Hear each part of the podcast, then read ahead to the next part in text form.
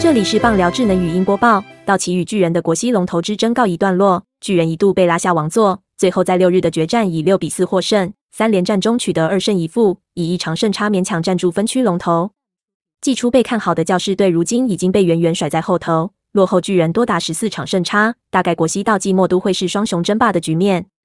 双方前两场一胜一负，决胜的第三战，道奇派出伯乐主投，他赛前十三胜二败。二点零五自责分率是热门赛扬奖候选人，直到他此战被巨人的大棒痛殴，三局失六分吞下败投。巨人首局就有贝尔特的阳春炮，第二局出现三支安打，加起来正好是全雷打，一雷打，二雷打，三雷打。伯乐在短短不到两局全都体验过一轮。第三局巨人仍不肯罢手，这次是两支二雷打再补上一雷打，总计六分打退了伯乐。巨人没有实际的先发投手，派出牛棚车轮战，但道奇即使攻到满垒，也只拿一分。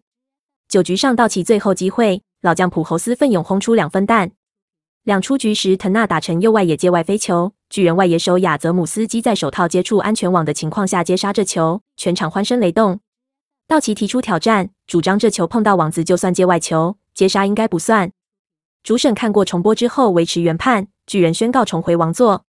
巨人目前八十七胜五十败，道奇八十六胜五十一败。虽然打进季后赛没问题，重点是抢到分区冠军才不必面对一战定生死的外卡战。本档新闻由中时新闻网提供，卢品清编辑，微软智能语音播报，慢投录制完成。